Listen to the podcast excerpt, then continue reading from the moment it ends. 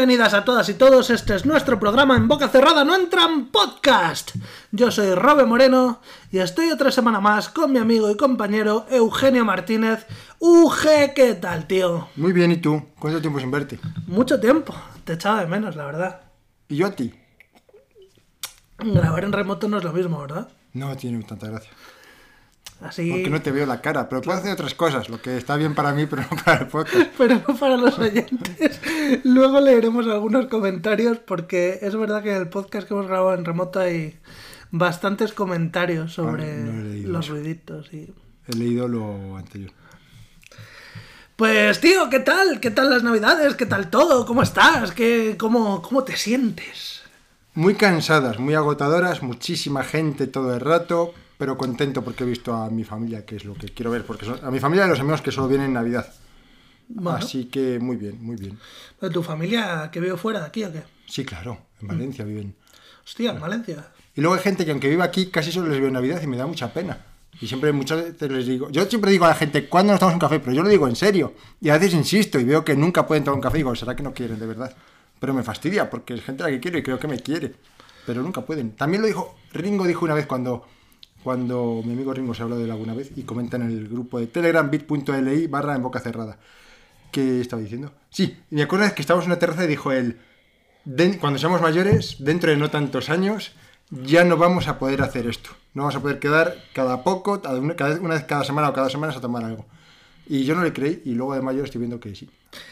Es lo que tiene. En cuanto la gente empieza a casarse, tener hijos, hacerse viejo sobre todo, porque puedo tener más tiempo libre, pero a lo mejor no me apetece todos los días estar quedando por ahí. Si a mí tampoco, eh, me gusta estar solo. De hecho, he, hecho, he estado muy poco solo y tengo que descansar la cabeza. Porque Bueno. si no me da ansiedad. Este programa Auge es como nuestra terapia. Esto nos sirve para descansar la cabeza, para descansar los sentidos y para ponerte las pilas. ¿Qué pilas? Las pilas alcalinas. No, o sea, de hecho, este programa lo disfruto mucho, pero me cansa. No me descansa Te cansa mentalmente. Pero es, pero es como es como cuando vas al gimnasio.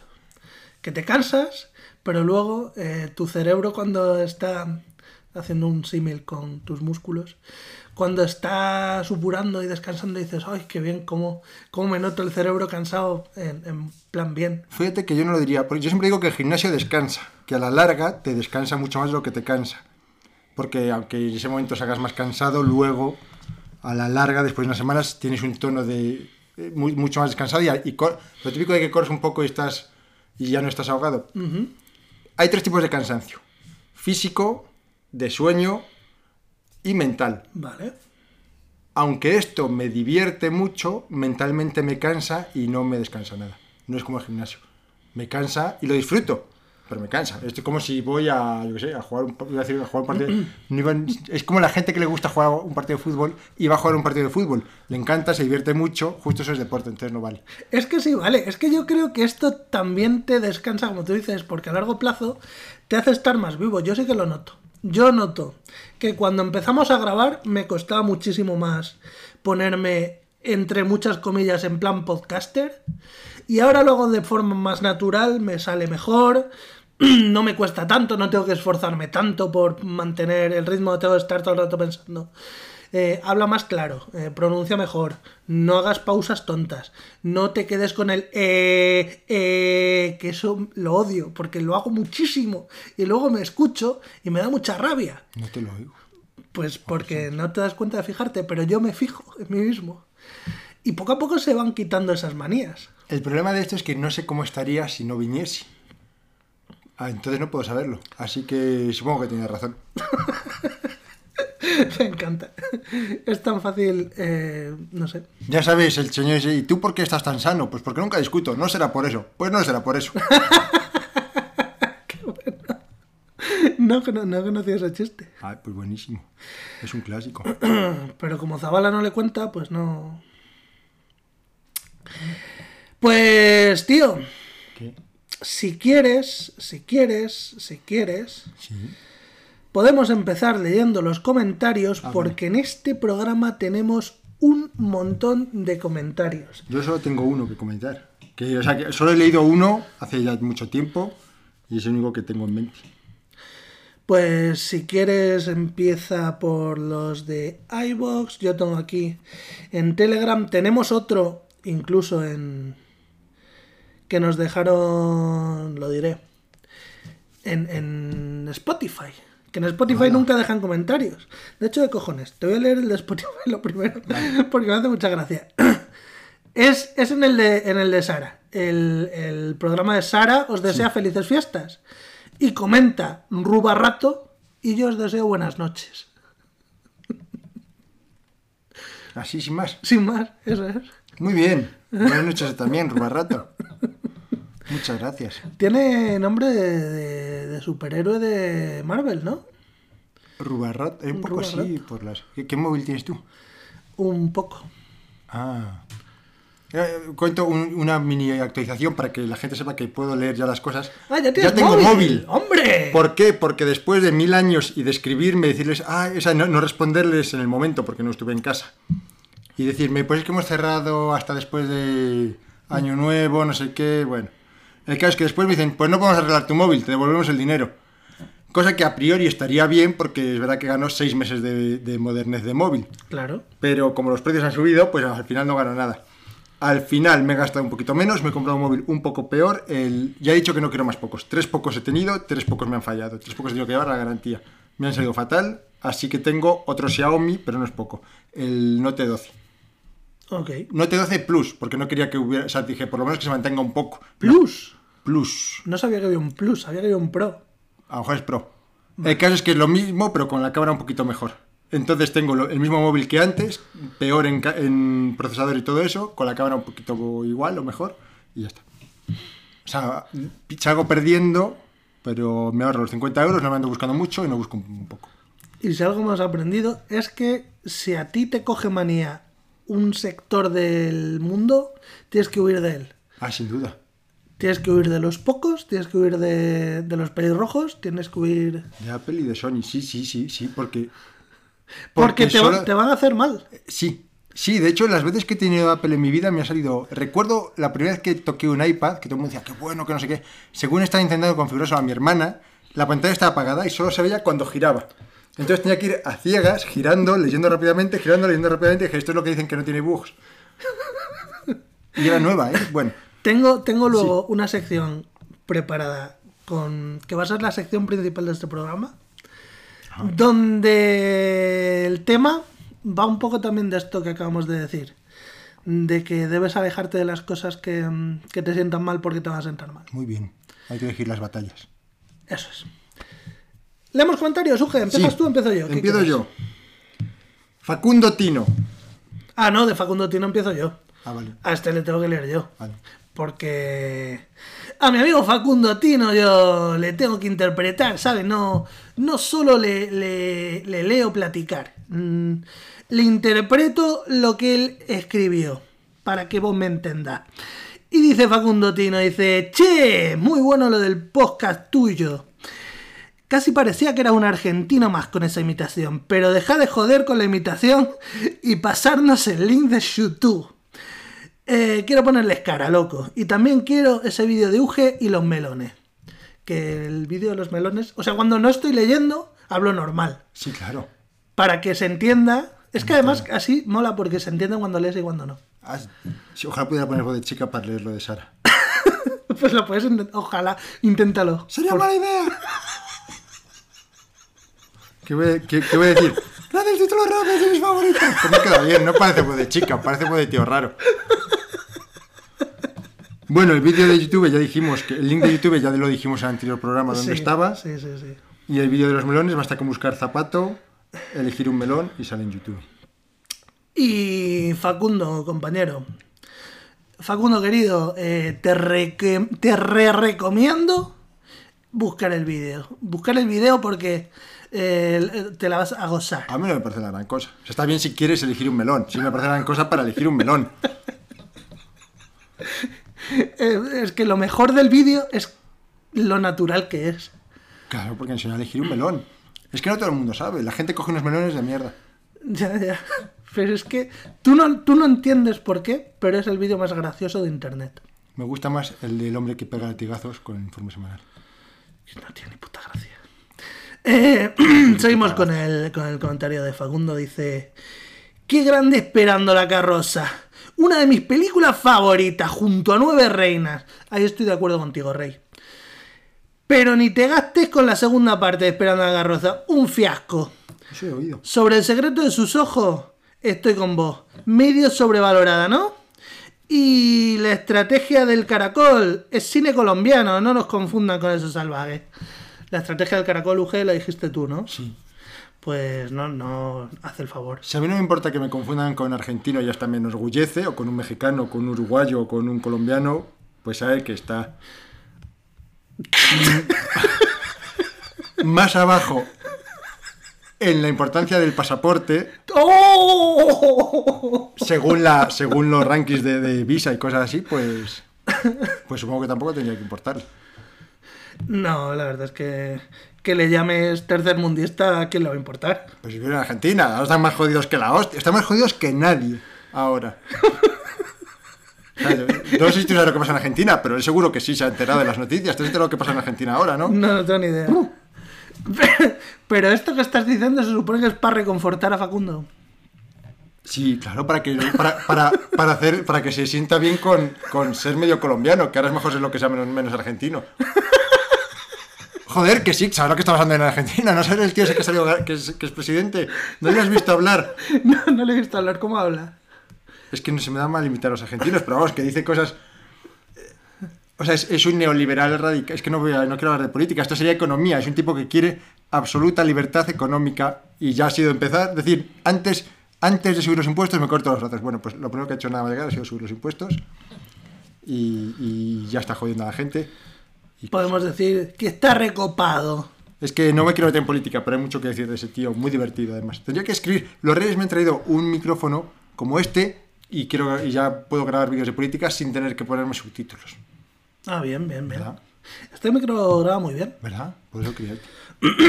Vale, Perdón, y- sí. y termina el comentario y dice: Uge, flaco, sos un poco gañán, ¿no? No.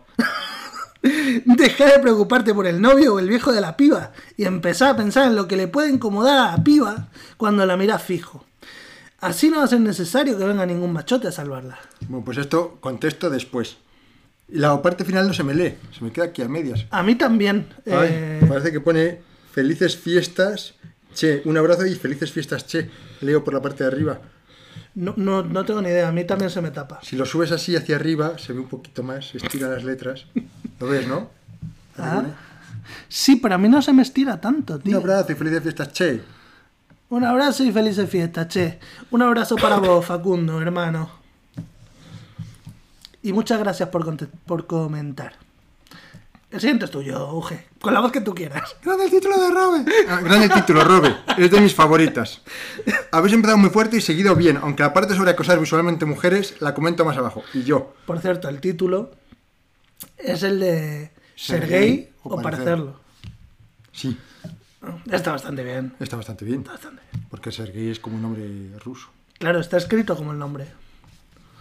Como bien dice Roby, según confirma el último test de recursos humanos al que me he sometido, no soy de regalar cumplidos a lo loco. No lo es, ¿no? He tenido muchos ratos de estar en medio de una tienda partiendo de risa y eso os lo agradezco muy sinceramente. Y nosotros a ti.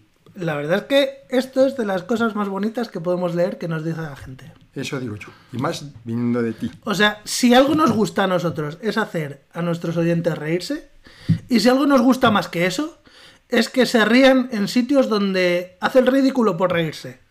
Ah, además, Porque además genera una situación graciosa para unos terceros que ni siquiera están oyendo el podcast y se van a reír gracias a las risas que nosotros provocamos en los oyentes. Eso me da un poco de miedo. A veces cuando digo cosas por auriculares y me entra la risa, voy por la calle, me río, me cruzo con alguien y pienso, seguro que piensa que me estoy riendo de él. ¿No te pasa a ti eso? No, a mí me pasa que voy con los cascos y voy escuchando cosas que me hacen gracia, me pongo a reír, veo que la gente me mira así como diciendo, este porque se ríe, y yo pienso, si les estoy haciendo gracia, el podcast está haciendo a reír a mucha más gente. Ajá, qué buena idea. Lo mejor, el discurso en argentino que se ha marcado Robe. Yo pensando que era el catalán el que mejor se te daba, no tanto por el resultado, sino porque es el que más te he escuchado. Ya, es que soy muy de hablar catalán en la intimidad. Me gustaría aprender catalán. El momento de la referencia de dibuje a los tontos y su elongación trasera. No me acuerdo. La elongación. De la elongación trasera supongo que sea a lo que se refería, pero no sé cuándo, hablé, cuándo hablé de tontos. Ah, bueno, no, yo tampoco, pero. La referencia la he pillado. La explicación del origen del podcast. A mí no me parece en absoluto un tiempo perdido. Es cuidaros a vosotros mismos haciendo algo que os gusta y que encima gusta a muchos otros. Nos gusta a muchos otros. A mí también me parece. No es un tiempo perdido, estoy totalmente de acuerdo. Y Yo- lo que estábamos hablando, además, te ejercita el cerebro. Eso puede ser, sí. Lo peor, la parte de me gusta acosar visualmente a las mujeres hasta el punto de ser capaz de hacerles sentir incómodas a ellas o a sus acompañantes. Y si viene a confrontarme, elijo mentir en lugar de pedir disculpas. La cosa es que yo esta parte no sé cuál es, porque yo jamás he dicho que me guste acosar visualmente a nadie. De hecho, he dicho y he dejado muy claro, y lo dejé más claro todavía en, el, Telegram, que yo nunca he hecho esto, que no me, o sea, no es que no, me guste hacerlo, es que ni me gusta, ni lo he hecho jamás, ni, ni me, vamos, o sea, la cosa es que lo que dije es, tengo un plan por si me pasara esto. Yo recomiendo que si alguna vez os pasa esto y viene un chico y os dice, oye, estás mirando a mi novia, tú, tú razona con él, es lo que te- eh, a ti no te lo recomiendo, Sara, porque me caes bien, se lo recomiendo al otro argentino, que también me cae bien, pero no tanto. Tú dile, tú dile, no, mira, es que tú razona con él, que seguro que, que es un tío razonable y te escucha. Pero bueno, esto, como nunca me ha pasado, yo tengo el plan. Que tenga el plan no significa que me guste que pase. De hecho, si habéis... Dime. Pero normalmente cuando tienes un plan, tienes un plan para algo que crees posible que vaya a pasar. Por supuesto, de hecho eso venía en mi libro que tenéis en bit.li, igual que el grupo de Telegram, bit.li barra ugelibro 3. También tengo un plan por si, o sea, también comento que tengo planes en todos los sitios donde están, por ejemplo, en el sitio en el que estoy ahora, por si entra un Velociraptor. Yo tengo ese plan. Tengo un plan por si entra un Velociraptor en tu casa. Tienes un plan por si entra un velociraptor en mi casa. Y en ese libro explico por qué y cómo. No, no, co- no qué hacer, sino por qué tengo ese plan. Y cuándo lo hago y todo. O sea, el- lo que explicas no es el plan, sino por qué No, tienes porque el plan plan. cambia depende de donde esté. No es lo mismo en mi casa que en la tuya. Vale, ¿puedes contar el plan estando aquí? Muy bien, si entra, por supuesto, si entra por... ahora estamos en la habitación con una puerta a mi izquierda y dos ventanas. Si entra por la puerta de mi izquierda o la ventana de mi izquierda, creo que... Es, es difícil llegar a la puerta, pero dado que Robe creo que es más torpón que yo,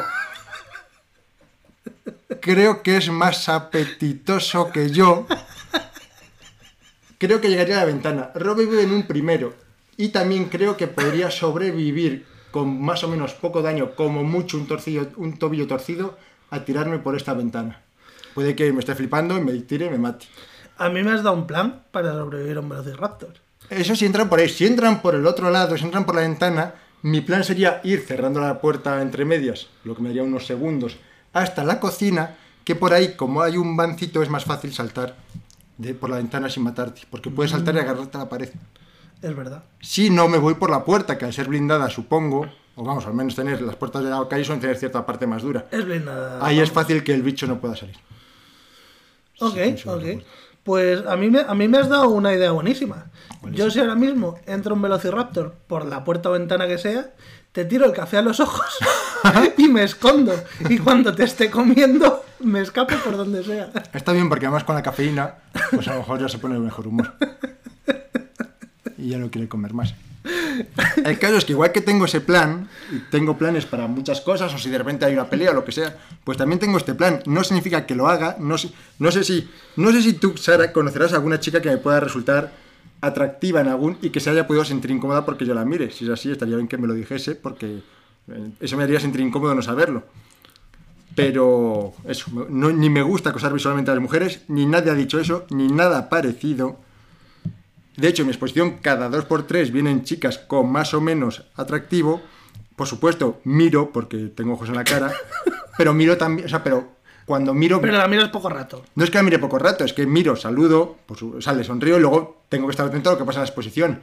Entonces, a lo mejor le miro a ella dos segundos más que a su novio. Pero tengo que mirar a todo el mundo y miro a la gente, o sea, miro y no miro nada fuera de lo normal.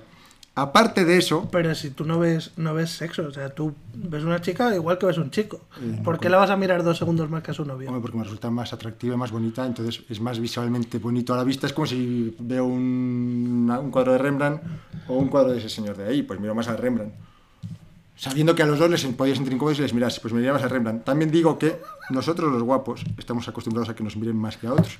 O sea que a lo mejor el margen de mirar a, a una persona guapa podría ser un poco mayor, dado que ya estamos acostumbrados a que la gente nos mire. Aún así, como soy consciente de eso y de lo incómodos que nos sentimos los guapos, no miro a nadie, nunca he mirado y nunca he dicho que vaya a mirar ni que tenga un plan. O sea, y el, plan que tengo no es para una situación real. Igual que el de los velociraptors, que tengo escrito desde hace mucho en ese libro, o sea que no lo he escrito para este podcast. Lo podéis leer, hasta lo podéis comprar. bit.ly barra ugelibro 3. Si yo te Está planteo... dedicado a Robe. Si yo te planteo... ¿Está dedicado a mí? Sí, porque me lo pediste tú. Oh, qué bonito. No me acordaba. Ah, pues sale la foto del perro ese mirando así para atrás. ¡Ah! ¡El perrete con las cejas! Ese. ¡Oh, qué grande! No me acuerdo por qué. Porque te dije, me ayudas a no sé qué. Y dije, muy bien, te caré el libro. Me dijiste, pues pon esta foto. es que es un perrete con cejas. Es majete. Sí, perdón, ¿qué vas a decir? Eh, esto me indigna, me molesta un poquito esto porque no es lo que he dicho. Esto es una falacia. Perdón, sí, sí. Digo que si, si yo te planteo situaciones, tú puedes escribir planes para... O sea, yo te puedo mandar deberes, por ejemplo. En Bueno. plan, en el podcast te digo, vale, prepárate para la semana que viene un plan para si pasa no sé qué y para si pasa no sé igual. Me parece bien. Yo suelo hacer planes para cosas. Por eso, porque como dices que tienes escritos planes para No situaciones... tengo plan- escritos planes, lo que, los tengo pensados. Ah, los tienes pensados, no escritos. En el libro lo que digo es que lo pienso por cuando... O sea, digo, ¿qué haces cuando estás... con- El libro es, es- No sé cómo se llama el libro. Es tu puto libro. Si tengo que acordarme de todos los libros. Juegos para no aburrirte nunca con gente a tu alrededor. Ah, esto es porque, tenía, porque tengo en mente hacer otros juegos para no aburrirte nunca sin gente a tu alrededor.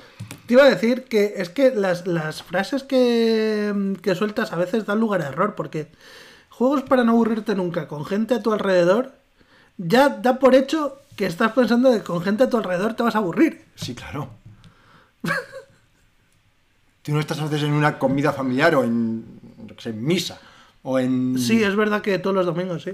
Alguna vez tienes que ir a misa por lo que sea. Porque Sí. es una boda. Sí, sí. Porque, joder, estuviste en mi boda aburriéndote.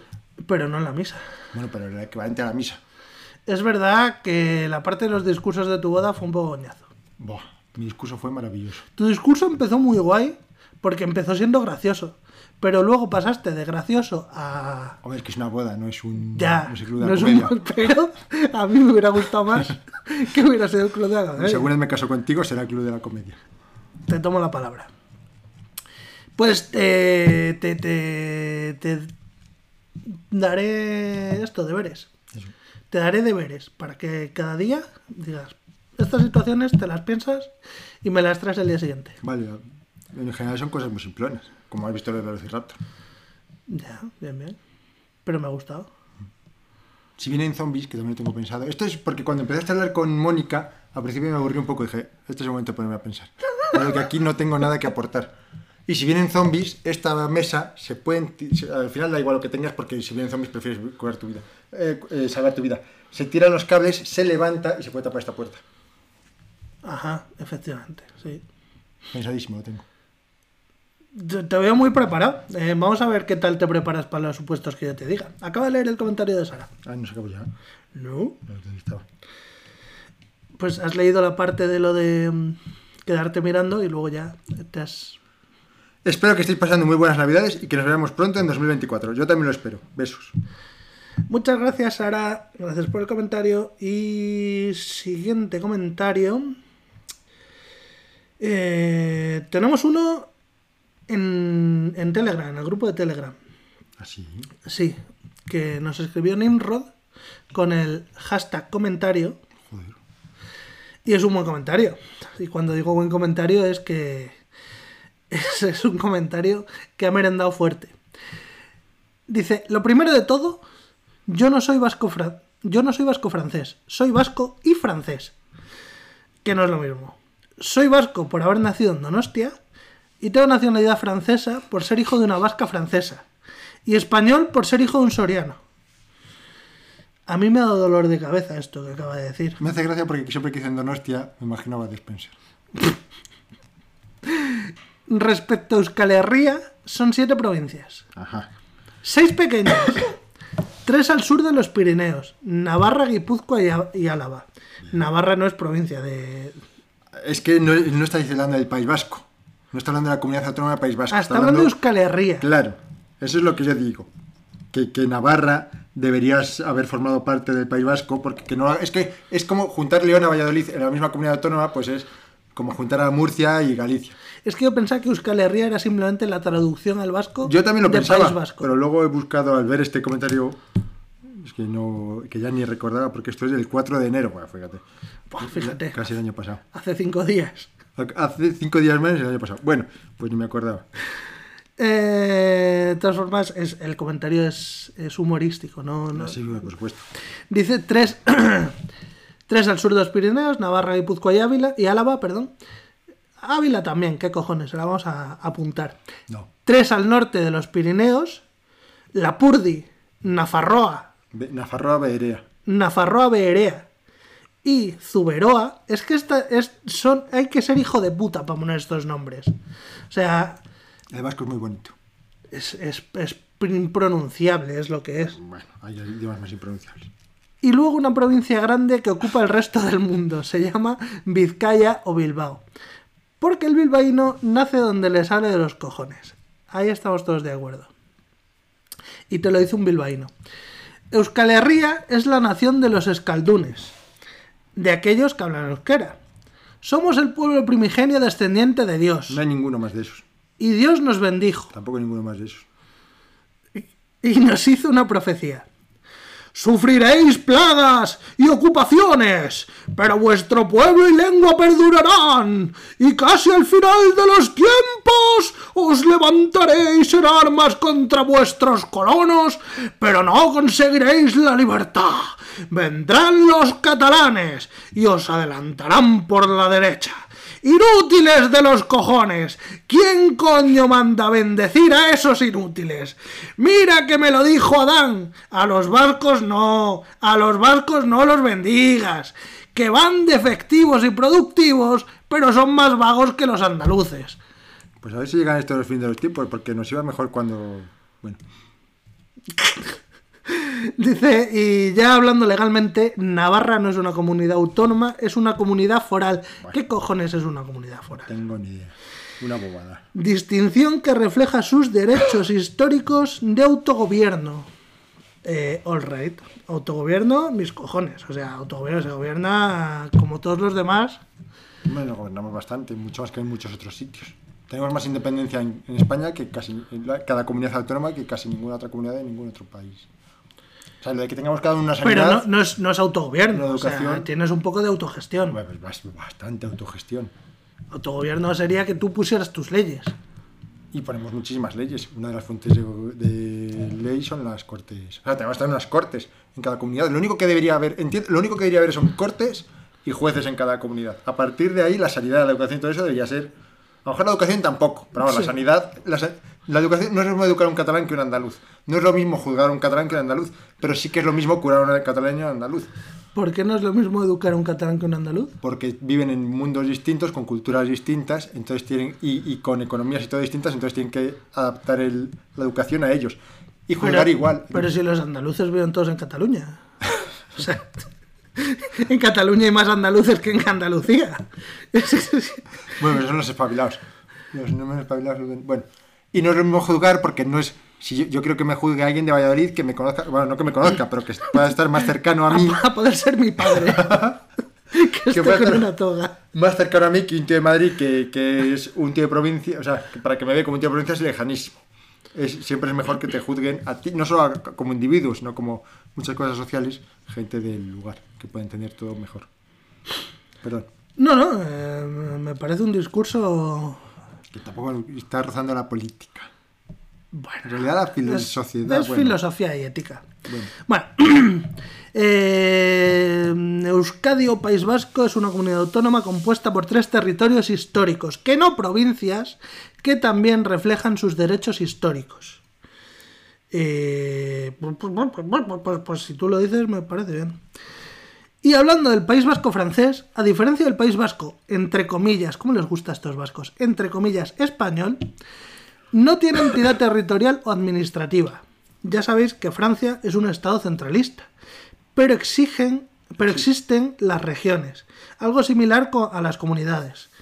Eh, y dentro de estas, los departamentos, algo similar a las provincias, pues el País Vasco francés viene a ser la mitad del departamento de Pirineos Atlánticos.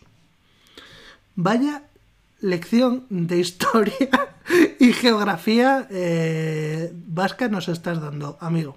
Dice, pues data, no sabía que en Valladolid teníais una escultura de chillida. No puedo hacer una foto porque estará tapada por andamios. Porque están limpiando la fachada de al lado. Pero cuando no esté le hago una foto. Vale. Pero si haces una foto, quiero decir. si haces una foto, por lo menos sal tú, hazte un selfie haciendo, poniendo orejitas o algo. Ah, puede ser buena idea. pues si no, para eso que la busque en internet. Sí, es verdad. Está la de mi casa. Es que está la de mi casa. Y de la tuya, por ende. Sí. Pero bueno, haz la foto y sal tirando un besito o algo.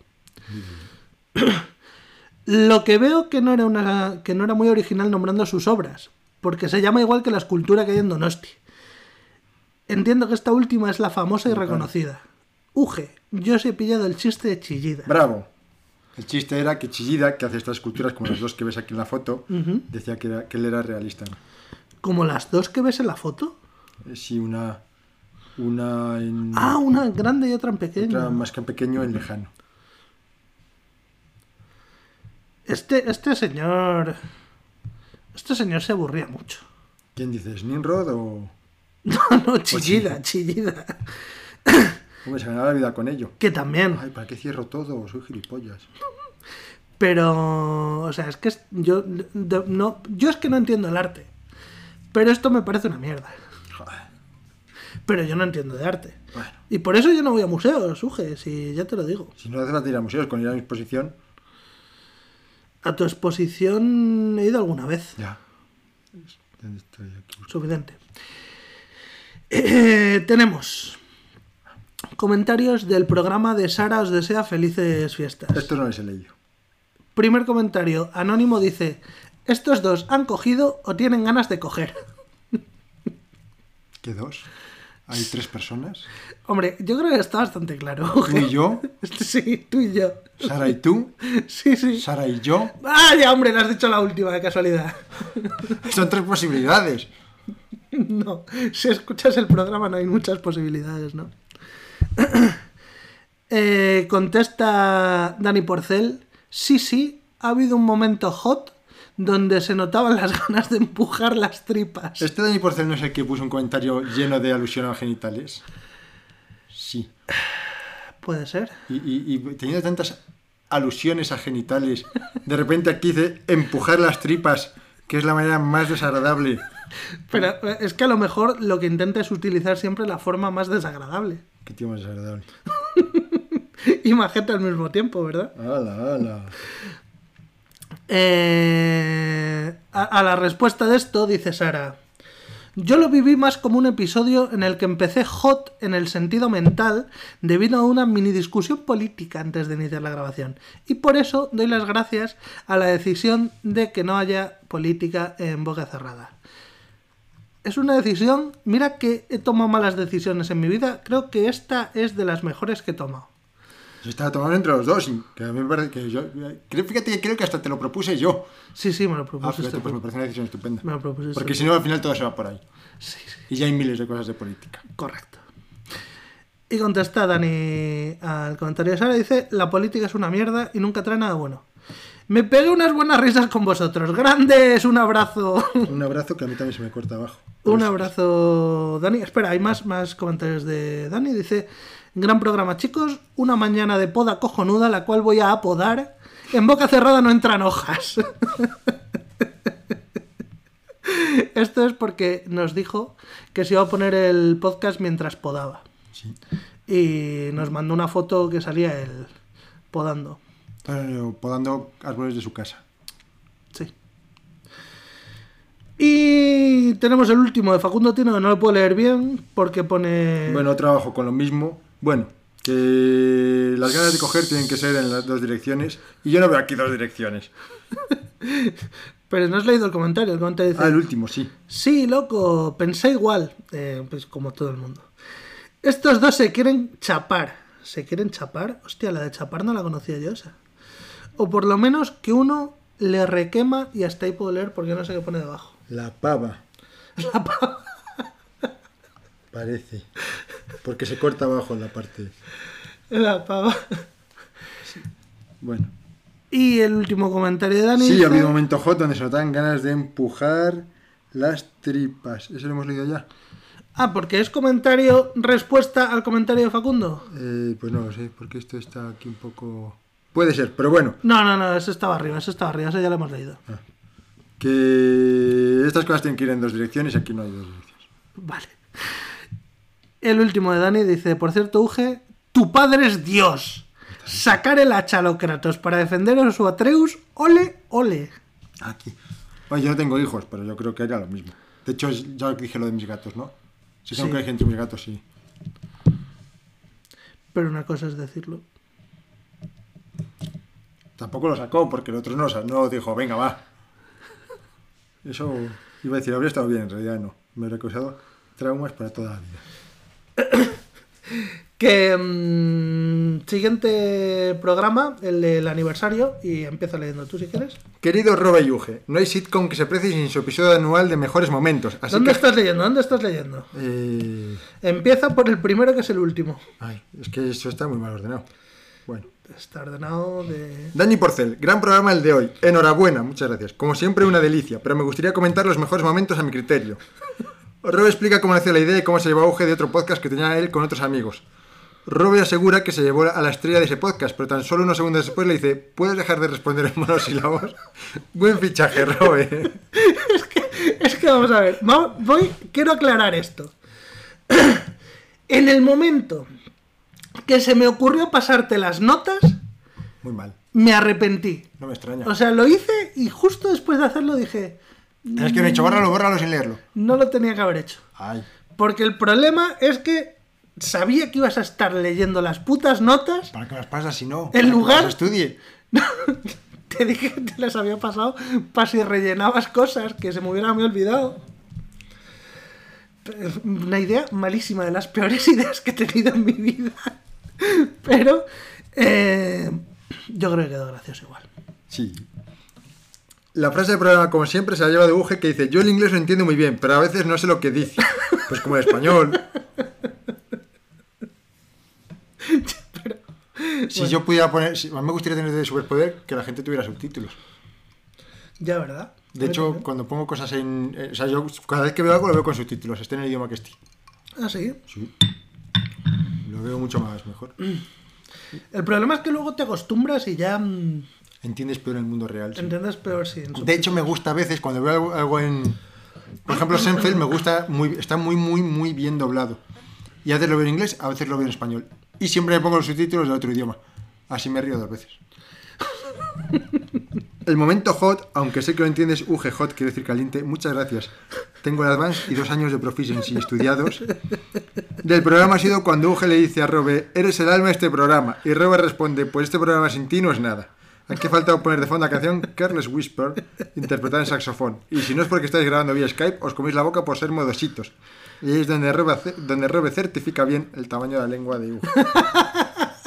No puedo usar la lengua completa al besar. Pero qué marrano. es verdad que tú nunca has intentado meter la lengua del todo, claro. Te Alguna estás- vez con algún experimento, pero siempre ha salido mal. Es que- porque la puedes atragantar, claro. Porque toco la campanilla. O sea, puedes, puedes asfixiar a una persona con tu lengua. Podría si la persona no dijese nada y se retirase.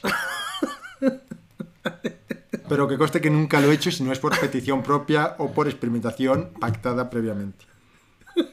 En plan, oye, se me ocurrió una idea buenísima. No, no, y esa lengua me la puedes meter siempre entre la boca, sí, pero no te va a gustar. Podemos probar en otros lugares. Vale. Se destapa el origen real del podcast. Un hater revela que el programa nació cuando una grabadora se cayó en el comedor de un pelele y grabó a un garrulo con voz de repipi y un repipi con voz de garrulo. ¡Qué hijos de puta! No es la milonga que contó Aurora al principio. ¿Significa eso que hemos sido engañados? Que hemos sido engañados. Ah, por- Por en una- fin, Serafín. Me gusta el nombre que escogisteis. Me alegra vuestro primer aniversario y yo y mi jardín deseamos que cumpláis muchos más. Seamos felices mientras podamos. Qué cabrón, qué, qué fino es. Si os quiere, mil gracias, un abrazo. Qué fino es. Muchas gracias, Dani, tío. Eh, cuando se pone a hilar es, es un puto máquina. Que mm, respecto al origen del programa, he estado con Felipe tomándome una caña el otro día. Y me contó que yo no me acordaba que el día que eh, te dije lo de hacer un podcast, estábamos por ahí porque era el cumpleaños de Felipe. Y además me dijo otra cosa, que yo no me acordaba. Dice, se te olvidó un detalle importante es que tú eras borracho, pero Uge iba borrachísimo. ¿Así?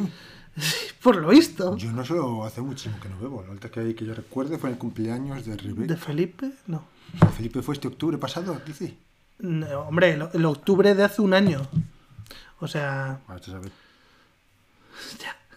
Bueno, Pues eso, que mm, yo no me acordaba tampoco. Yo. Así que imagínate cómo iba yo también. o sea que este es un podcast, esta es una decisión de borrachos que al final, en vez de decir sí, sí, sí, luego que nunca pase, está pasando. Nos hemos violado mutuamente, puede ser. Ah, puede ser. No me queda bien esa chica. Vale, siguiente, eh, siguiente comentario de Coquetiano. Leo yo, lees tú. Dice: ¿Y ese rap tan molón del final? Por poco no se me pasa desapercibido que normalmente corto el podcast después de las palabras eh, a destiempo de Uge. Siempre cuando nos despedimos, tú dices algo porque ya hemos terminado de grabar, pero no he terminado de darle al pause. Entonces siempre hay una frase tuya después de no despedirnos. sabes tiempo, es que tú cortas a tiempo. Nosotros hemos terminado, puedes decir lo que quiera. Y, y el, el rap molón del final, ¿le has oído? No me acuerdo. Es que, es que justo hemos hablado de Navidad, se han pasado mil cosas. Mi vida ha sido muy intensa estos días. Pero esto ha sido en el, en el programa, el de la semana pasada. ¿Y cuándo lo grabamos? Eh, lo grabamos en... ¿Cuándo No, lo publicamos? Lo publicamos el martes, pasado. pasado, sí. Eso fue antes de Reyes. Sí, Los Reyes han sido súper intensos. vale. Pues eh, en ese programa coloqué una pista oculta con un rap de... Un rap de- del programa. Eh, hice un par de canciones, estuve jugando con, el- con la página esa que me pasaste para hacer cancioncitas. Un punto ahí. y hice un par de canciones y esta es la que más me gustó y la coloqué ahí de de extra track, ¿sabes? Como las pistas ocultas de cuando había CDs y al final del disco había un silencio y luego había una canción oculta, pues así. Que me gusta hacerlo y de hecho, no sé si lo has oído alguna vez, pero en el programa Ya llega Fapasta muchas veces escondo ahí también canciones. Ahí oí uno el día que solo grabasteis la mitad de los comentarios y eran todos míos. Y Ese estuvo guay. sí, se moló un montón. Pero este yo creo que no lo he oído porque como tengo que oír el otro que es de 6 horas, pues voy y todavía no lo he oído, pues voy pasando rápido. Digo, "Eh, se acabó, siguiente. Creo que no lo he oído, pues lo buscaré. Pues búscalo. sé que no te vas a acordar. Dice Javi, a vosotros también se os quiere, pero más cuando os ponéis a... Hola. Eh, ¿qué, ¿Qué ha pasado? Que me he apuntado aquí cosas a hacer y se me habían olvidado. Y ahora me he apuntado canción para acordarme y me he acordado de lo que había apuntado antes a la mano. Que es que tengo que enviar un papel. Bueno, Y te acabas de dar cuenta de que lo de la canción se te va a olvidar igual, claro. quizá. Pero quizá no, depende de lo que me mira la mano. Dice, a vosotros también se os quiere, pero más cuando no os ponéis a comer mierdas mientras grabáis. Lo de mierdas no lo pone, pero es que tenía las pipas ahí. A mí me hizo mucha gracia la hostia que le diste a cuando fuiste a limpiar el cenicero, que estábamos grabando tranquilamente y de repente oigo ¡Po! un hostiazo. No soy tanto, luego lo he dicho, bueno, no soy Un tanto. hostiazo. Y, y te pregun- y te digo, ¿pero qué has hecho, Uge? Dice, ah, estaba vaciando el cenicero. ¿Se ha oído? Joder, es que hice así, tin, tin, tin. No era un cenicero, era un platito con... No tengo ceniceros en casa. Eh, ¿Tú bueno, tienes ceniceros en Sí, tengo uno, sí, mira. estoy viendo. Claro, claro. Pero porque yo era fumador. Ya, Y ahora he reconvertido los ceniceros a posavasos. muy buena idea. Sí, perdón. Eh, es curioso que Uge haya dicho, Javi es Java. No sé por qué, de dónde viene lo de Javi es Java. Sí, porque ponías Javi, Sari, Moni, Ani, no sé quién. Ah, Buri. Eran todos con la I. Ahora entonces con la I menos Sara. Menos Javi. No, menos Sara, menos Sara, claro. Y eso y me llamó la atención. Javi es Java. ¿Mm? Fíjate, pues dice que Java era el bar de su abuelo. Y así es como le conocían en el pueblo. El motivo por el que me llamaban Javier es que era el nombre más parecido a Java. Así que en efecto, Javi es Java. Qué suerte. Un abrazo. Postdata, sigo pensando que el programa gana mucho cuando va Sara. Y yo, Y yo, aunque hay que reconocer que los 20 minutos de Rodrigo eh, fueron legendarios. Rodri, vuelve. Rodri tiene más difícil volver porque vive lejos, pero Sara puede volver más fácil. Ay, Sara ya sabemos que va a volver. Salvo que la enfades mucho, volverá. Espero no enfadarla mucho. Y yo también lo espero. Y si no, yo luego te defiendo. Muchas gracias. Un abrazo, Javi. Muchas gracias por el Si comentario. enfado a alguien no es intencionadamente. Tiende a enfadar a la gente. Pero nunca lo hago con mala intención. Mm. En cambio, yo cuando se enfadan conmigo es totalmente legítimo y casi siempre buscado. Es un fastidio. Muchas veces lo he pasado mal porque la gente se enfada conmigo y no sé yo por qué. Ne. Este es el Eh. Pues o lo leo yo. Pues lee tú leo yo el siguiente. Vale, pues venga. Mira vos, manga de chanta. No hay canal de YouTube, me invocaron. Tengo que clavar el programa de Jorge. Que clavarme, qué bonito, clavarme. Pero por lo que escuché Uge, ¿Jorge también le tira onda incómodamente sexual? Heterosexual. Esto es porque cuando alguien me pare- un hombre me parece atractivo, siempre digo que me hace sentir incómodamente heterosexual. Hombre, Jorge es maravilloso. Si tuviera que elegir un hombre entre los que conozco con el que acostarme, posiblemente fuera él. Pero Pero, creo que no conozco en persona ningún hombre, estoy pensando y creo que no, con el que me quisiera acostar así con muchas ganas. si tú no fueras tú, ¿te acostarías contigo? Joder, me encantaría encontrarme conmigo mismo y lo- creo que lo que quería sería besarme. ¿Te robarías un beso? No, no me lo robaría. Me lo- conmigo y diría, uy, Me lo lo pediría. estamos deseando los dos.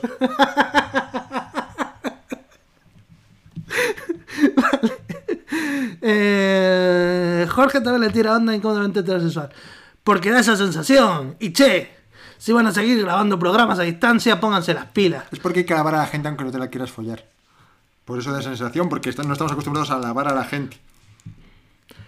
Arrobe se lo escucha duplicado.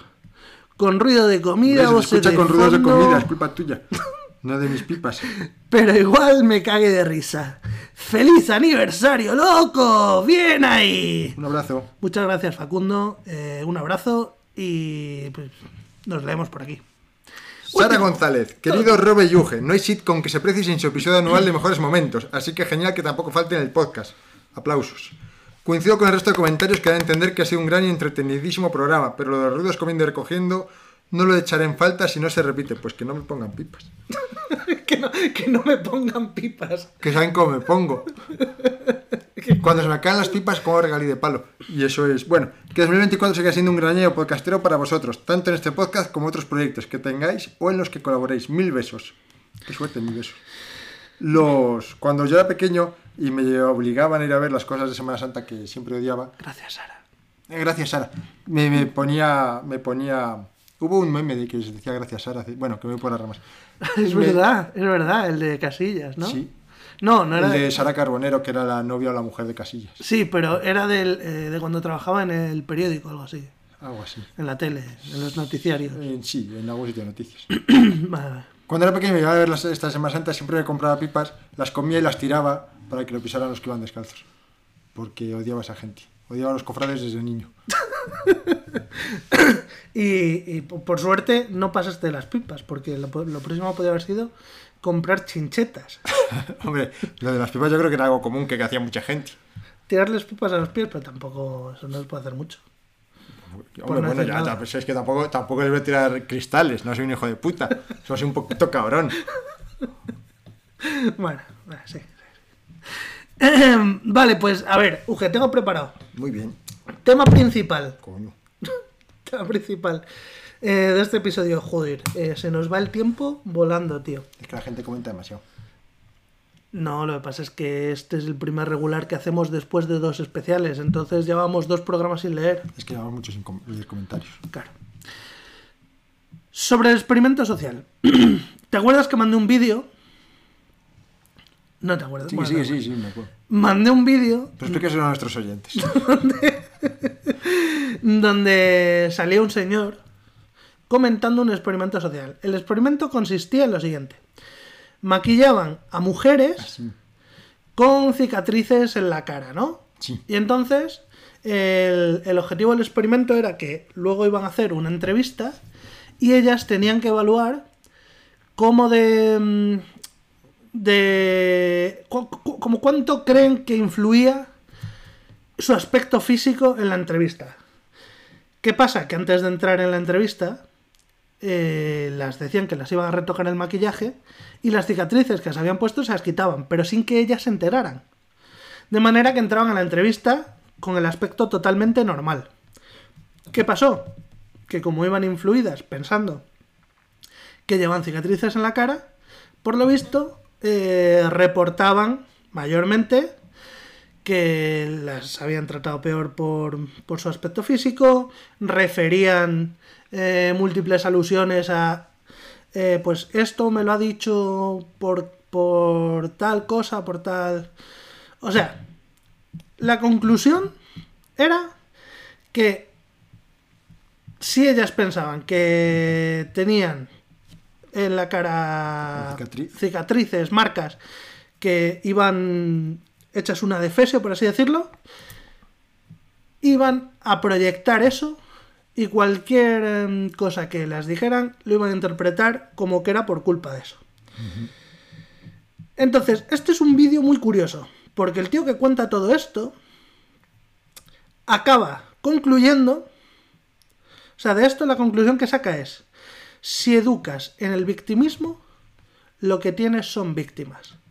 Y es como como que estaba contando un experimento muy curioso, no sé qué, y luego sacaba un poco la conclusión que le salía a los cojones. Y había algo raro. Sara también lo comentó. Sa- Sara decía que, mm, que si tenía un poco de sesgo de confirmación, como que estaba haciendo el, el experimento para confirmar su propia teoría. Y, y que por qué usaba solo a mujeres. No sé, hay, hay algo raro en el tío. Y en el vídeo. Y en, y en todo esto. Pero el caso es que al final estoy de acuerdo con la conclusión. O sea, incluso aunque... mm, Con la del chico. Sí, con la que exponía el tío. Sí. Porque mm, incluso que aunque fuera un vídeo que está como mm, preparado para vender su moto, para mandar su mensaje, creo que nos pasa mucho y de hecho, aquí enlazo con lo que comentábamos antes, si esperamos que algo va a salir mal, probablemente nos salga mal. Porque al ir tan predispuestos a que algo salga mal, estamos proyectando esa negatividad y nos va a afectar en el resultado. Cuando tú vas a, a un examen muy nervioso y estás seguro de que vas a suspender, lo más probable es que suspendas. Que conste que yo soy el típico gilipollas que siempre dice, no he estudiado nada, no he estudiado nada, y luego saca un 9. Ya. Pero Pero bueno, entiendo a lo que te refieres. Es que, a ver, hay cosas que puedes fallar y cosas que no. O sea, si a ti te preguntan una cosa y lo sabes, no puedes equivocarte. Pero si el examen, en lugar de preguntarte algo que tienes que saber, es un examen como los que hacíamos nosotros en ingeniería, que son de idea feliz, necesitas que surja esa idea feliz. Necesitas que de las cosas que has aprendido se te ocurra cómo resolver esto. Pues si vas pensando que te va a salir mal, te va a salir mal. O, en el ejemplo, era una entrevista, pues no sé si era una entrevista de trabajo o algo así. Si tú vas a una entrevista pensando que lo vas a hacer mal, lo más probable es que lo hagas mal. Sí, puede ser, sí. O como mínimo que te que dejes peor impresión que si vas más o menos tranquilo más o menos seguro de ti mismo, claro. Por supuesto. Entonces, mm, la idea que decía este señor de que si educas en el victimismo tienes víctimas, está claro que es eh, típica cantinela antiguoque que hay por ahí en internet, del que está lleno internet. Pero ni todo es blanco ni todo es negro en esta vida. Y es verdad que mm, cuando tú acostumbras a alguien a que todo es culpa de otros y que nada es culpa tuya y que tú eres pobrecito eh, que te están haciendo la vida imposible, ¿qué tal? Al final vas a responder por ahí siempre. Yo recuerdo, no voy a dar mi opinión sobre esto porque no la tengo, no tengo ninguna. Digo, pues puede que sea así y no, bueno. La verdad es que es una cosa muy chunga. Yo recuerdo una vez que oía una- a una psicóloga en la tele, es que no recuerdo ni viendo que era un programa sobre violaciones y se hablaba. Y la psicóloga decía: si cuando violan a una chica llega todo el mundo y dice, pobrecita, es que te han destrozado la vida, te han machacado, te han no sé qué, lo que es que la chica piense, me han destrozado la vida, me han machacado, ya nunca más podré, ya nunca más podré, ya nada, y la jodes. Claro. Tampoco decía que hubiera que tratarlas no- normal, como si no hubiera pasado nada, pero decían que, que si dices, mira, te han hecho mucho daño, esto se puede recuperar, esto se puede tal, que ese victimismo puede... eh, que no es victim, no digo que sea victimismo, que, ese, que esa, que- ese sentirse víctima puede reducirse mucho porque decía que gran parte del sentirse víctima era psicológico y que puede que no hicieran, o sea, que, no, que a veces no se hacía daño si posteriormente, era algo así, no me acuerdo bien cómo era, era algo así como que si no dejabas entrar a posteriori. Después del, que a veces el daño está hecho a priori y ya no se podía hacer nada, pero que Claro, a, a veces mucho daño se hacía a posteriori, Sí, estoy de acuerdo cuando con eso. repensabas. Estoy de acuerdo con que obsesionarte con una idea y, y enfrascarte en esa idea no, no es bueno nunca. Sin ánimo, ni mucho menos, de culpar a la víctima del daño hecho. No, no. A ver, No es lo que- De hecho, ahí están culpando a la gente que rodea a la víctima.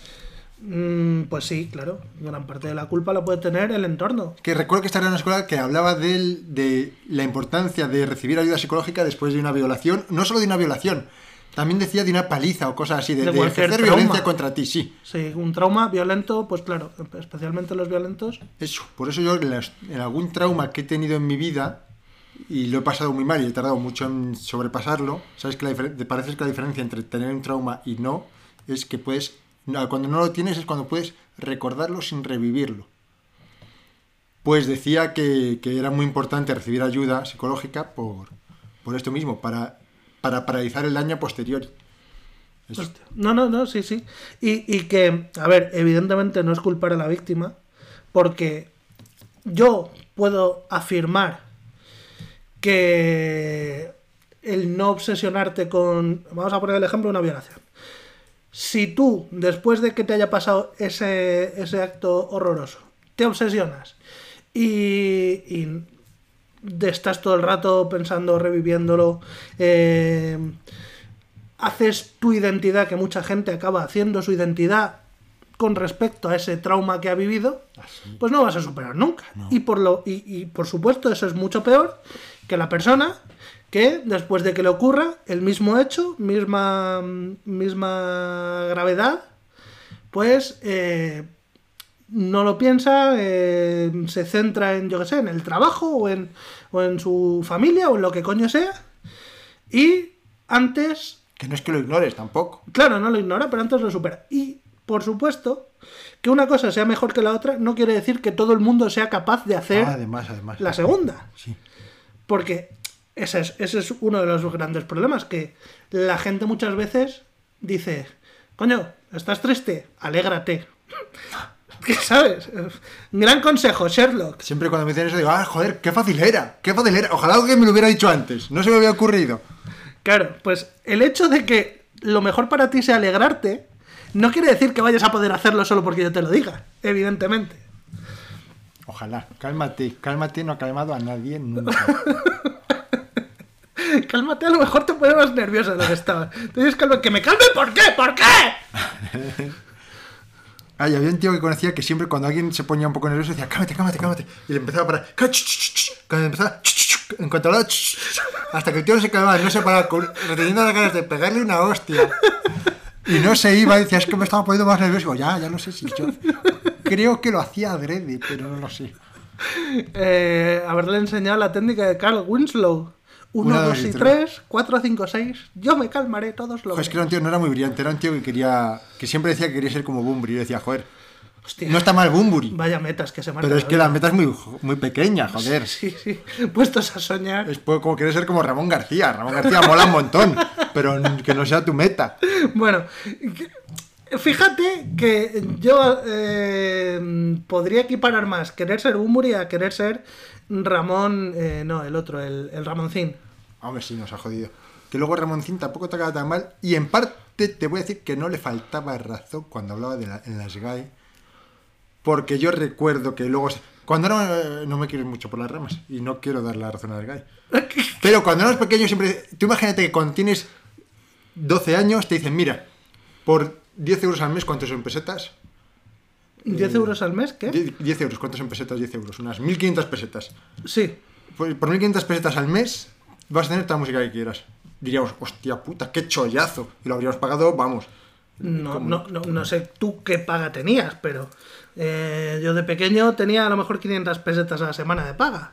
Eso es. eh, bueno, entonces está bastante. Yo es que a veces me gastaba. eh, me compraba un disco cada tres meses y eso era mucho dinero. Eran 3.000 pesetas por disco, una cosa así. Ya. Con lo cual. mm, Ya tenía dos meses de toda la música. O sea, a lo mejor no lo pagaba todos los meses, pero decía, este mes me voy a tener música, hombre. El caso es que eres un preciazo comparado con lo que había. Y aún así, cuando sacan Spotify, la gente seguía pirateando música y todo. Y yo, cuando pasó todo eso, dije, pues a lo mejor los de Asgard tenían un poco de razón y la gente es verdad que no quería pagar. Hombre, eh, Spotify hoy en día lo usa el 90% de la gente Ahora que lo usa muchísima música. gente, pero en su momento siguió habiendo muchísima piratería. Hombre, que porque no Spotify sé- estaba a 5 euros al mes. Pero porque no es instantáneo, porque tienes que cambiar el chip, tienes que... Tardaron, fueron un poquito lentos en cambiar el chip. Yo el primer día que tenía Spotify ya lo tuve. Pues espérate, ya verás lo que va a tardar la gente con la IA. Ya, ya lo estoy viendo. Ya. Bueno, a raíz de, de esto surgieron debates en el grupo, ¿vale? Y uno de los que surgieron, tú sacaste el tema de las violaciones. Ah, Porque dijiste, no sé de qué venía, pero no me acuerdo, dijiste, pero sí que venía a cuento, creo recordar. eh, ¿cuándo es violación? Tal. Y sí, evidentemente, si no hay consentimiento, tal, es violación. Y plantaste un supuesto. Si ambos, o sea, si, si Dos personas no pueden consentir, por la- Claro. en este caso porque estaban borrachos, pero por la razón que sea, dos personas no pueden consentir y se acuestan entre ellas. Es violación, Ay, qué complicado. Pues la cosa es que esto, este dilema, que, que quiero hablarlo ahora contigo, tiene dos partes. Una parte ética y otra parte legal. Yo creo que discutamos la parte ética. Sí, porque la legal nos aclaró muy bien Ninrod, creo que fue, o Dani Porcer en el grupo. La legal, eh, tengo un as bajo la manga ahora. Ah, En cuanto a la parte ética, si hay dos personas eh, efectivamente eh, muy borrachas y sin consentimiento y sin poder consentir explícitamente se acuestan, ¿es violación? ¿Tú qué dices?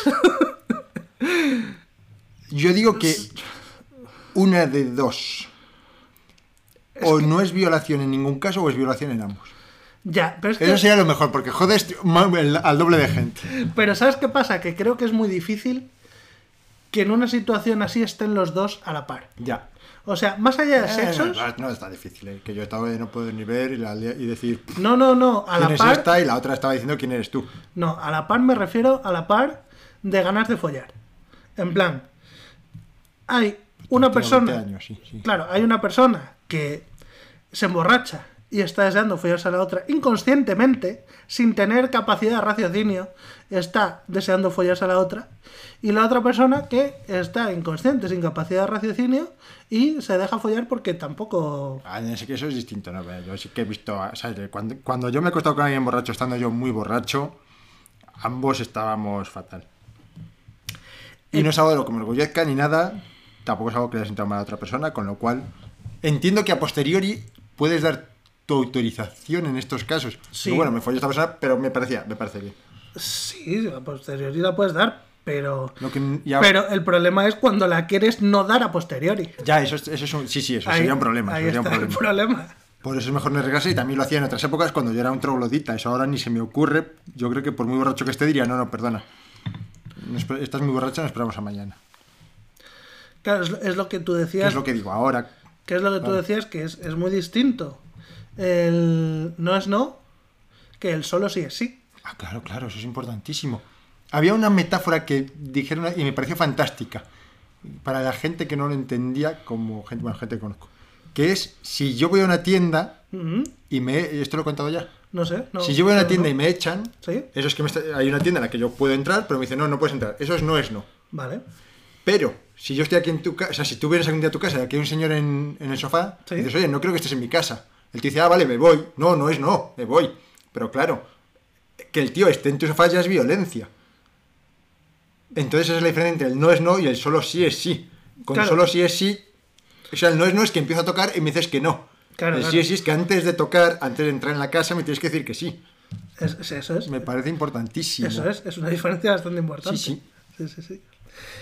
Pues eh, eso, tuvimos algunas discrepancias, o más, más que discrepancias, tuvimos algunas dudas de qué coño era el, a nivel legal. Violación, cuándo era violación, cuándo no era violación.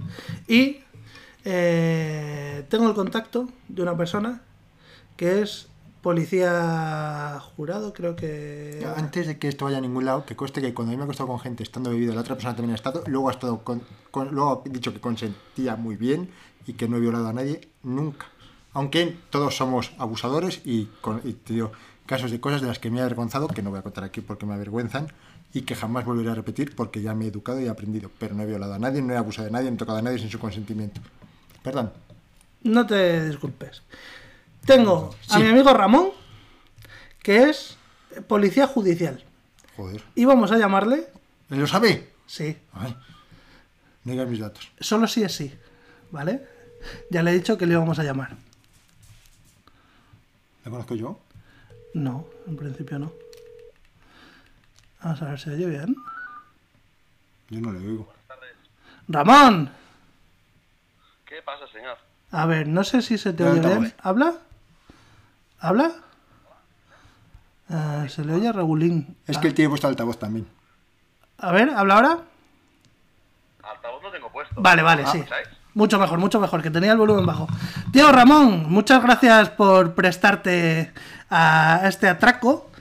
Eh, te llamaba, como ya sabes, para preguntarte las dudas que nos surgen. Porque por primera vez en la historia del podcast nos hemos propuesto informar, no solo divertir. Venga, divulgación, eso es lo primero. Eso es. Y entonces, pues... eh, Y no meterse en líos también. y no meterse en líos. Que también es importante. A lo mejor de aquí sacamos más de una lección. Más de una denuncia. Más, más de una denuncia. A ver. Aquí tú eh, eres. Para nosotros eres un juez. Eres el que más sabe de, de leyes de toda esta conversación de largo. Entonces. Estamos teniendo la, la discusión de. mm, ¿Qué pasa? ¿Cómo es el supuesto? Si dos están muy dos borrachos- personas, dos hombres, dos mujeres, un hombre y una mujer, lo que sea, están muy, muy borrachos. Ninguno de los dos puede consentir, porque están muy borrachos. Sin embargo, se conocen en un bar, jigaja, se acuestan y al día siguiente se levantan y se arrepienten. ¿Eso cuenta como violación? Aquí tenemos un problema y es que los dos están muy borrachos y no sabemos si ha habido intencionalidad en el sentido de que si uno ha emborrachado al otro y se ha emborrachado a, a propósito han sido mutuamente que han dicho nos emborrachamos sin que nadie le diera ninguna bebida ni ninguna sustancia al otro. Claro, aquí tendríamos un problema de, bueno, ¿qué ha pasado antes? Esto en un juicio sería pues una, un corral de gallos al final. Saldría ver un poquito el tema. Claro, violación, sentirle que no, porque no ha habido, la, aquí lo primero que hay que hacer es un apunte, que una violación es una agresión sexual con penetración. La diferencia entre agresión sexual y abuso es que tiene que haber sí o sí en la agresión violencia o intimidación. En este caso no la había, porque los dos pues estaban borrachos como una mala cosa. Ha habido penetración lo más pro- mm, seguro, pero sería en todo caso un abuso sexual con penetración, pero no violación. Ah. O sea, para la violación necesita haber penetración. ¿El cómo dices? Para la violación necesita haber penetración. y violencia o intimidación. Claro, el tipo delictivo, eh, lo que se protege aquí es la libertad sexual. Dentro de este, de este título del Código Penal, pues aquí entrarían los abusos, el acoso, la agresión sexual, la prostitución, la explotación, bueno, todo lo que sea de ámbito sexual. El abuso a menores, todo esto. Entonces, lo más habitual normalmente siempre es la agresión sexual y el abuso sexual. ¿Qué diferencia hay? Pues muy sencilla. El abuso sexual tiene que ser sin violencia, ni, ni intimidación, Lo- y requiere sí lo de los de curas- es decir, Lo de los curas que es, es lo de los curas es abuso sexual, entonces. Correcto, si no ha habido intimidad, bueno, con agravantes por, por el, por el, claro, cada tipo delictivo luego tiene muchas ramificaciones, es decir, el abuso es sin violencia o intimidación y falta de consentimiento. Luego ya aquí, si ha habido un abuso por superioridad, por, por ser quien es, por la figura, o por dar sustancias al niño, o por... Eso ya es diferente. Si el niño está intimidado, aquí ya entra el problema de la subjetividad y de la, de la interpretación que haga cada uno. De hecho, pasó con lo de la manada, si recordáis, pasó un poco esto. Que había jueces que decían, pues es una agresión como la copa de un pino, otros que decían que es un abuso, y alguno incluso dijo que no era nada. Entonces, ¿cómo puede ser que pasemos de, de 0 a 150 eh, si los tres han estudiado lo mismo y los tres son magistrados, la acción que se hace? Pero lo que es claro clarinete, eso no hay ninguna duda, que para que sea agresión sexual tiene que haber violencia o intimidación. Y luego, si encima hay penetración, ya es una violación. Pero puedes tocar un pecho y ser una agresión sexual porque le has amenazado de te voy a, a cortar el cuello o porque la estás mm, cogiendo fuerte de- del cuello mientras le tocas los senos. Entonces, eso puede ser una agresión sexual. Y Vale. en cambio, puede ser Y- y de menor pena una penetración. Si, por ejemplo, típico caso, esto pasa en toda casa de vecino más, más habitual de lo que se parece. La mujer, cariño, que hoy no quiero, que hoy no quiero. Y el hombre dice, venga, va, venga. Y ella te está diciendo que no quiere. No hay consentimiento. Lo que tú no has tenido que hacer es fuerza ni, ni violencia ni nada para, para, con- pues para mantener relaciones, pero ella te ha dicho claramente que no quiere. Pues eso es un abuso sexual. Es menor que, por ejemplo, coger del cuello y tocar un pecho, aunque sea con penetración. Hostia, hostia. Vale, y, y- y Claro, una y duda. el- el Cuando dices... es- entra mucho el tema este de, sobre todo, los, los ítems que son mm, re- requisitos interminables. A la violencia e intimidación. Da igual que sea penetración, no, que lo hayas drogado. ¿Ha habido violencia e intimidación? No. Pues entonces es abuso. Luego ya el tipo delictivo tiene agravantes en función de lo que has hecho para obtener, a veces incluso vicias de ese consentimiento. Oye, es que ella no me dijo que no. Ya, pero tampoco le ha dicho que sí. O me ha dicho que sí. Bueno, igual has dado sustancias. Has viciado ese consentimiento. Eso también es un abuso, pero con agravantes. Ok, entendido. Una pregunta. Cuando dices con penetración, ¿qué se define como un pene? O sea, no, que significa como... Normalmente es el acceso carnal, pero incluso de objetos se recoge que si tú introduces un objeto vía pues, bucal, vaginal o anal, eso es eh, acceso carnal. Has accedido dentro del cuerpo de la, de la víctima. No, no tiene que ser penetración con el pene solamente. Puede ser un dedo, puede ser un objeto. Es el acceso carnal, el acceder a la persona. O sea, Si sí, ha sido con- sí, con- imagínate. Una. Imagínate, yo sin querer introduzco una espiga en la oreja de un amigo mío, imagínate, ¿qué pasa eso? Eso eh, se- sería violación, se consideraría violación.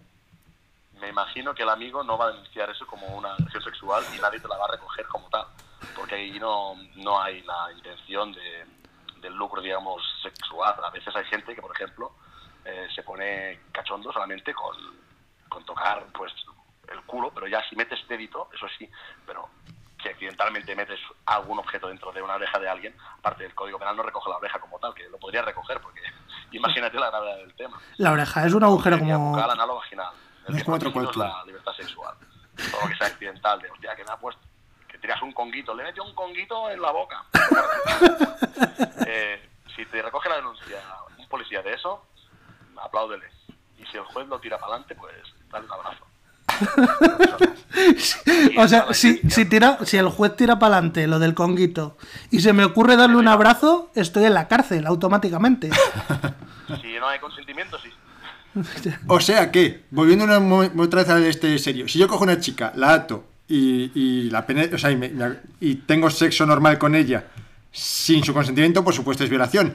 Y si ella me lo hace a mí, si tiene sexo normal conmigo, si como ella no me penetra a mí el sexo normal, no es violación. ¿Qué más quisieras tú, mujer? El tema es si tú ya atas a una persona de mente, utilizas una fuerza. Ahí es evidente, no cabe la No, ahí no cabe duda, sí. Si lo hace ya a ti, lo puedes denunciar también. Por supuesto, por supuesto, pero no como violación dado que no me penetra. que decíamos, No tiene, que, no tiene que ser con el pene el acceso carnal. Imagínate que una chica coge y, y, pues una herramienta de estas sexuales que venden por, por todas las, las tiendas que hay de Sí, habido y por haber, y pam, y te la mete por el culo. Eso es acceso carnal. Claro, claro, o el dedo, sí, sí, eso por supuesto. Lo que yo decía es si fuera sexo normal, sin su- o sea, sexo completamente eh, vainilla. Que coge, me, me tiene atado y me viola mientras yo estoy atado. Que te, que te pone el de esto para arriba y te, Eh, Se sienta, ti, que ti, y se va. Porque ha utilizado la violencia, por lo menos agresión seguro, ha utilizado la violencia para atar. Agresión seguro, sí. El acceso carnal. Pero sería abuso, no sería violación, dado que no hay. Entiendo que violación tiene... Esa es una. Entiendo que violación tiene penas más graves que agresión sexual. Ah, claro, tiene sentido. Sí, desconozco. Esto está en el título, creo que son 8, 7, 8 del Código Penal y van cambiando, pero creo que la, lo que es la violación ya son de 6 a 10 años o algo así, o de 6 a 12. Que el abuso es una pena de 1 a 4 o de 1 a 3, porque aquí recogen pues el beso, el tocar un culo, el hacer una agresión en una pierna. Eso pues se recoge el de 1 a 3. Luego ya la agresión si es de 4 a no sé cuánto, y luego ya la violación, obviamente, pues las penas son muy mayores, y si encima ha habido, pues lo que decíamos, un abuso de poder, o, o por, por, incluso por el tema familiar, si lo hace un padre a una hija, ¿no? Pues aquí hay muchos ítems que, que también agravan el tema, por el parentesco, por la superioridad, todo esto. O sea, que si es tu jefe también- Una persona disminuida psíquica que, hombre, no me dijo que no. Bueno, es que esta señora al igual es una señora muy anciana o, o tiene un problema cerebral. Entonces, claro, no te he dicho que no, pero tampoco te he dicho que sí. Obviamente has utilizado, has viciado ese consentimiento o esa falta de, de negación. Eso obviamente también se recoge. O sea, que si es tu jefe también está fatal. El que el jefe... Si, si, si es tu jefe el que te, el que te abusa, y también hay cierto claro, abuso. entonces ahí hay un- también hay una superioridad. Ah. Correcto. Vale, yo quiero poner otro y- supuesto. Y estos ítems suelen ser problemáticos por el tema este de que se, se da la interpretación, porque Ah, intimidación, ¿qué es? Por ejemplo, que te amenacen, ¿no? Que te, digan que te van a cortar el cuello, pero si hay cinco personas delante y tú no dices nada por temor, ¿es intimidación o no? Eso es lo que pasó con la manada un poco. Y esto le llamaban, creo que era la intimidación ambiental o algo así. ¿Cómo, cómo, cómo diferenciamos esto? Es que yo- ella no dijo que no. Ya, bueno, es que al igual tenía miedo que le cortarais el cuello. Es que no se lo dije. Ya, pero había cinco tíos ahí. Este es el problema muchas veces de la interpretación. Por eso el Código Penal es un, es un cajón desastre de, de ideas y tal que no, no están bien descritas y por eso pasa lo que pasa cuando, cuando hay estos juicios un poquito más mediáticos, que la gente se oh, alza la mano diciendo, ¿cómo dicen eso? Para eso está la interpretación del juez, que es su trabajo. Claro, claro. El juez tiene que interpretar. Otro supuesto, otro supuesto. Em, si alguien tiene, imagínate, ¿eh? una lengua especialmente larga y poderosa, y esa lengua te está dando un beso, pero te la mete violentamente por la boca, ¿eso se consideraría, se podría considerar violación? ¿Has hecho algo, Uge, con esa lengua? A nadie que no me lo haya pedido. O me ha dado consentimiento casi explícito. Si ha habido violencia, intimidación, eh, uso de fuerza, hombre, se, se puede ente- muy larga, tiene que ser esa puñetera lengua, Lo es, lo es. Es muy larga. Lo es, lo es. Pero alguien te lo podría recoger como tal, puede ser. Vale. Yo creo que no, pero bueno, alguien podría recogerlo como tal. Vale, y el último, y el último, el último supuesto. Eh, igual que hay agravantes, entiendo que hay atenuantes a estas cosas, ¿no? Atenuantes como tal, mm, no me suena que haya, ¿vale? Eh, Por- En estos delitos que son voluntarios, que no son, es decir, Por ejemplo, imagínate un supuesto. Alguien tiene la raja del culo especialmente larga. Entonces, a lo mejor es más fácil a alguien que tenga una raja del culo muy larga, a lo mejor es más fácil meterle algo dentro de ese culo. Sin querer. Una moneda. estáis fumando, chaval. ¿Qué mierda fumáis? Mire, señoría, que tengo la raja del culo muy larga y sin saber cómo, pues me metí el pie. Era una raja de culo muy larga, entonces yo le fui a dar una palmadita en la espalda y ya estaba metiendo el dedo en el culo. Y no me di cuenta que le había metido un- el codo. Claro, porque la raja del culo llega hasta media espalda. Vale, bueno, eh, hasta aquí la Oye, gilipollez. una cosa Ah, vale. importantísima. En tu fotito, la luz tendría que estar roja. La luz que... ¿El qué, perdón? En, en la fotito que tienes ahí, Pero- la veo, hay una luz roja que... Deja, deja de decir las fotos de la Nadie gente. sabe que- no, no estoy diciendo nada. Solo estoy diciendo que la luz tendría que estar roja. Nadie sabe de qué estoy hablando. Solo él y tú y yo sabe a qué me refiero. Bueno, y alguien, alguien más lo sabrá, pero bueno, no se va, no se va a difundir fuertemente. No hay problema. Fíjate lo que te digo. Lo que sí que hay que tener muy, muy en cuenta, que aquí estamos de cachondeo, pero lo que sí hay que tener mucho cuidado, ¿vale? En- a nosotros ya no nos pasa tanto porque ya tenemos una edad todos, pero es la típica relación de discotequea con, de discotequeo con, con chavalas que son menores de 16 años. Hostia, sí. Porque según el Código Penal, menores de 16 años no hay consentimiento, No, no, claro. tiene derecho a su consentimiento. Claro, claro. Entonces, aunque tu pareja, tu novia, te diga, sí, cariño, vamos a mantener relaciones, Ujú. si al padre denuncia, tienes un problema. Ya puede ser Leonardo DiCaprio. Y por mucho que te diga que tiene más de 16, No tiene derecho, tampoco. No tiene consentimiento. Eso, y aunque te diga que tiene más de 16, no cuenta. Claro. Perdón, perdón. ¿El qué? Que aunque te diga que tiene más de 16, estás jodido. Claro. Entonces, tampoco hace falta, a ver, no, no hace falta ir con un contrato en la mano y con el DNI, pero tomar un poquito de precauciones sí, porque hay muchas veces que pasa esto, ¿no? De gente que ha mantenido relaciones con una chica, pues parece que tenga 19, 20, 20, y la chavala tiene 14, da igual. Porque ha desarrollado el cuerpo más rápido que otras. Ahí tienes un problema si ella denuncia o denuncia al padre. Porque Sí, aunque ella diga en el día del juicio, sí, sí, señoría, sí, yo le dije que sí. Esa niña no tiene derecho, esa persona, al consentimiento. Digo niña no porque sea niña, sino porque según el Código Penal es una niña. Es una niña. es el problema. En el fondo es una niña. Que no lo es, obviamente. Pero bueno. Por eso es mejor tirar de 25 para arriba. Sí, sí, sí, sí, sí. Bueno, pues muchísimas gracias, Ramón, tío. Muchas gracias. Eh, Cuidadito con lo que hacéis, que tenéis unas ideas y unas preguntas preocupantes. es que tenemos una imaginación muy poderosa. Hasta el, cuello, hasta el cuello del culo, desconfía. Pues- Mapache. Venga, tío, un abrazo muy fuerte. Venga, un abrazo, cuidaros mucho. Chao. Chao. Bueno, que esto no te lo esperabas, ¿eh? No, no sabía quién era, ahora sí que sé, esto sí que le conozco.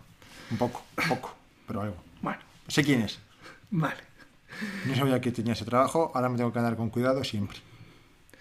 Pues eso, que mm, por primera vez, ahora que Rodrigo ya no nos escucha, Ya, es una pena. es decir, no, no, no es una pena, es a propósito. Es, es totalmente a propósito. Sé que lo hace a propósito, pero me da pena que no nos escuche.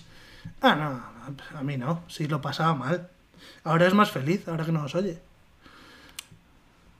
Es que le- a Rodrigo le daba mucha ra- rabia que habláramos de cosas de las que no sabíamos. Ya, Cosa que es nuestro encanto. en parte sí, el desencanto y el de media España. Es nuestro principal encanto. Entonces, pues no lo vas a poder disfrutar, Rodrigo. Encanto de tertulianos de la tele, Sí, sí. ¿Y qué somos tú y yo? tertulianos de la radio. Exacto. Tertulianos de la, abro comillas, radio. Soy como Luis del Olmo. ya te viniste arriba. que estamos... a- No, que digo que estamos ya a punto de acabar, que son casi a seis y te vas a tener que ir. Sí. Y no sé si vas a decir algo más, pero yo iba a empezar a pensar supuestos para el próximo día. ¿Y le vas a pensar en voz alta o en voz baja? No, los voy a pensar. Tú, cuenta lo que fueras a decir. Bueno, yo tenía un, un temita que tampoco- luego lo veo y digo, creo que este temita es una chorrada. Pero, bueno, eh, o sea, a lo que voy. Que yo tenía un familiar, y ya el temita no da tiempo porque me tengo que ir en breve. Yo tenía un familiar que era pastor evangélico. Y él me, o sea, hablábamos mucho de religión y teníamos muchas... Y ya, yo ya me dejé de hablar con él cuando yo me saqué mi título y luego se murió muy pronto y me dio mucha pena. Pero me hubiera gustado decirle que sepas que soy pastor evangélico como tú. Él que había dedicado su vida a la religión y al estudio de la Biblia, haberle dicho, tengo el mismo título que tú, perdona. Tengo, estamos al mismo nivel, cosa que es mentira, pero por título es verdad. Así que eso me hace mucha gracia. Pues ahora que tengo un programa de radio, también puedo hablarle de tú a tú a Luis del Olmo. Digo Luis del Olmo porque es verdad que más, el, el tío así que más se me ocurre de radio. Alguno más habrá importantísimo. Sí, o Luis Enrique, cualquiera de estos de la radio. Luis Enrique no, no lo conozco, solo conozco a Luis del Olmo porque me suena, porque es como el más clásico, ¿no? Sí. Igual que el de la tele es Matías Prat. Pues Luis del Olmo es... Bueno, Chicho Iván el Serrador, de la tele. Sí, pero ese no era presentador de noticias. Ah, vale, de noticias. Vale, vale. Bueno, Luis del Olmo tampoco es de noticias, pero es como el más... O sea, sí. la tele podría ser como María Teresa Campos. Mm, Sí, sí, sí. sí.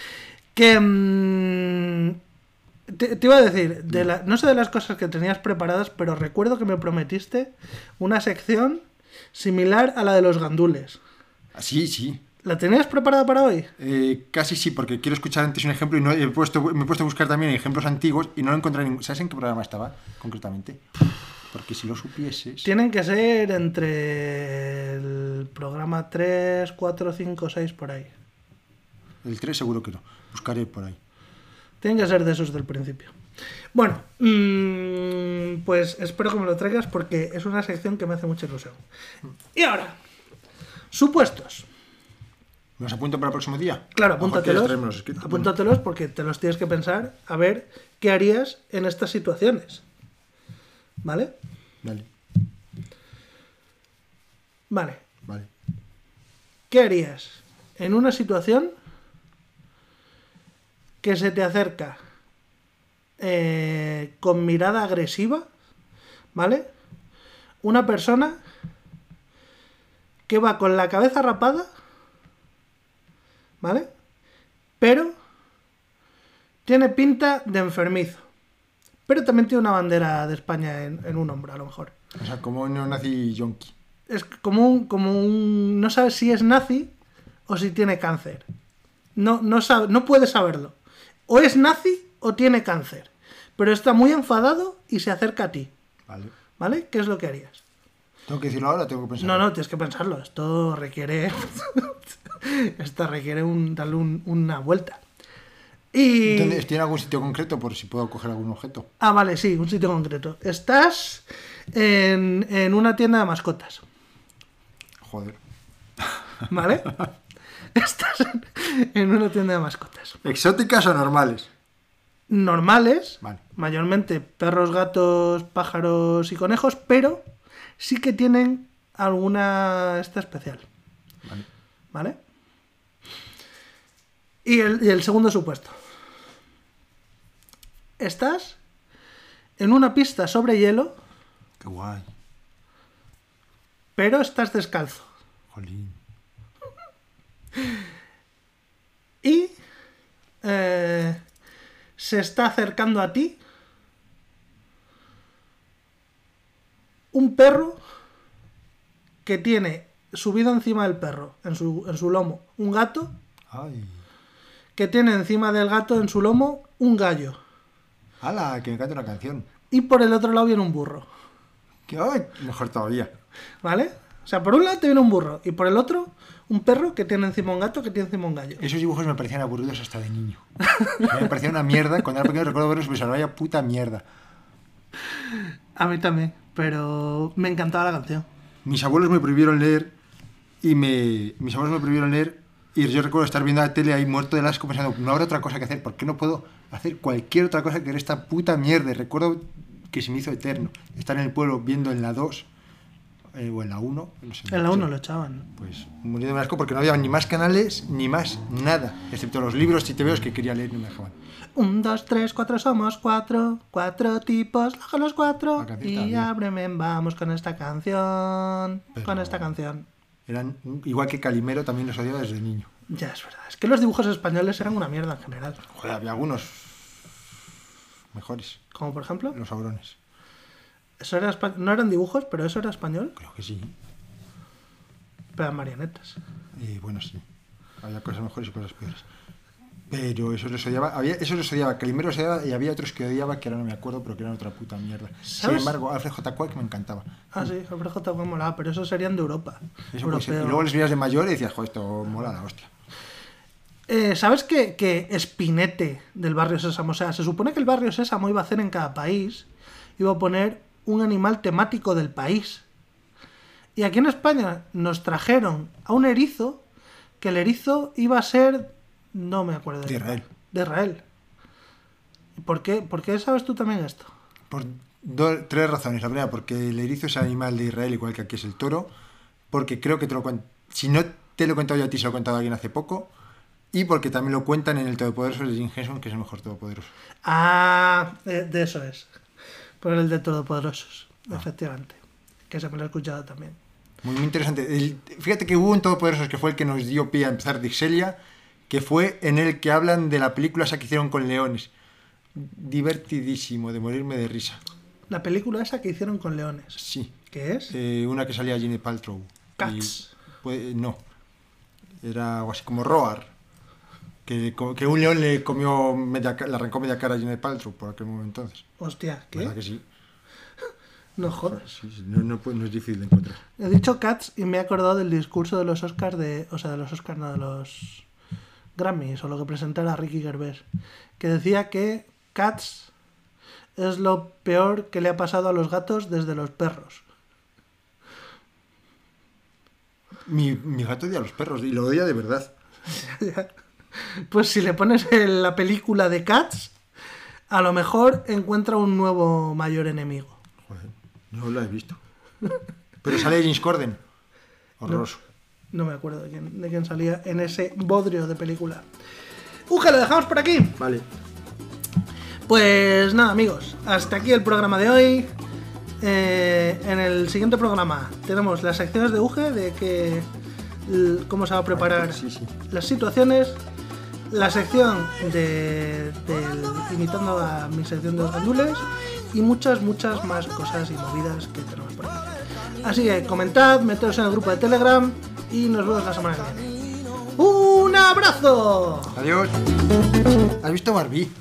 Es que lo he pensado que el otro lo podía haber comentado. He visto Barbie.